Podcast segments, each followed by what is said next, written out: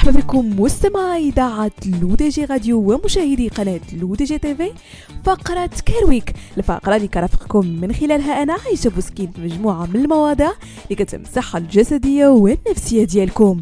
هل سبق لك وأن كنت جالسا تنتظر دورك عند الطبيب لتلاحظ فجأة أن إحدى بلاطات السقف مفقودة على الرغم من أن غالبية السقف ممتلئة ومثالية فإذا ظللت مركزا على هذا المربع المفقود لبقية زيارتك فالسبب بلا شك هو متلازمة المربع المفقود التي لا تقتصر فقط على زليج مفقود وإنما على الكثير من الأمور الأخرى في حياتك وقراراتك.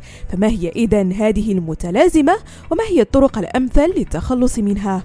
متلازمة المربع المفقود هو مصطلح أطلقه الأمريكي دينيس براغر على الحالة التي تجعل الفرد يركز ببساطة على الأشياء التي يفتقدها وبالتالي يجلب نفسه السعادة على مبدأ التركيز على نصف الكأس الفارغ بدلا من النصف الممتلئ فمثلا سيراقب الشخص الأصلع على أشخاص ذوي الشعر الكثيف بينما يركز الشخص القصير على الشخص الطويل وإذا كنت تعاني من زيادة الوزن قليلا فسوف تنظر إلى شخص يتمتع بلياقة بدنية مثالية.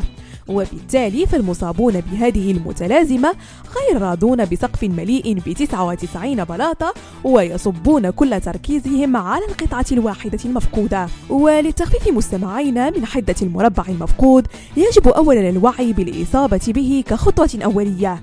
ثانيا إذا كان بإمكانك ملء فراغ المربع المفقود فذلك سيكون حلا مؤقتا. ثالثا وكحل بديل بإمكانك تغيير المربع المفقود بآخر شبيه له. فمثلا قد تريد شراء سيارة بورش جديدة ولكن ليس لديك المال الكافي لشرائها. وبالتالي يمكنك شراء سيارة بورش مستعملة بحالة جيدة أو قد ينتهي بك الأمر بشراء سيارة اقتصادية بسعر أقل. وآخر شيء قد يجنبك هذه المتلازمة هو عنصر الامتنان.